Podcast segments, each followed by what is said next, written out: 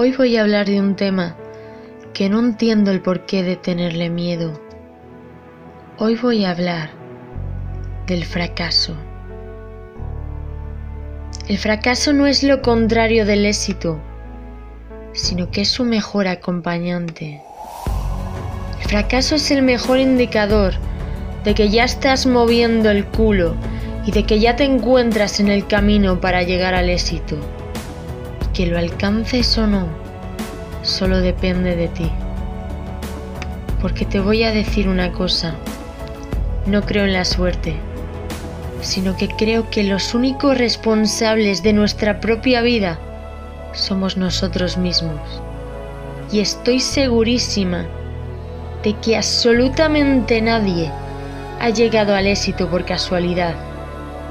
Creo en todo el camino que hay detrás de ese éxito y no solo en el camino exterior, sino también en el camino interno, en todo lo que vamos acumulando en nuestro inconsciente, todo aquello que con nuestras creencias y pensamientos vamos llevando a nuestro interior.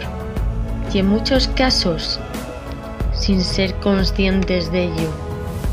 Así que vamos a empezar a llamar a las cosas por su nombre, porque el verdadero fracaso es aquel que solo ocurre cuando decidimos quedarnos estancados, cuando nos gusta tanto la zona cómoda que somos incapaces de salir de ella.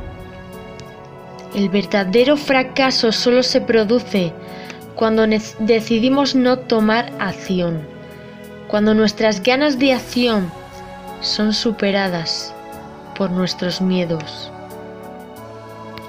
Mientras que cuando hemos dado lo mejor de nosotros mismos, nos hemos mentalizado y hemos sido y hemos sentido con todo nuestro ser que ese éxito es nuestro, pero aún así no lo hemos conseguido. Eso no podemos llamarlo fracaso. ¿Cómo vamos a llamar fracaso haber sido nuestra mejor versión? ¿Cómo vamos a llamar fracaso haber dado lo mejor de nosotros mismos? Eso solo tiene un nombre.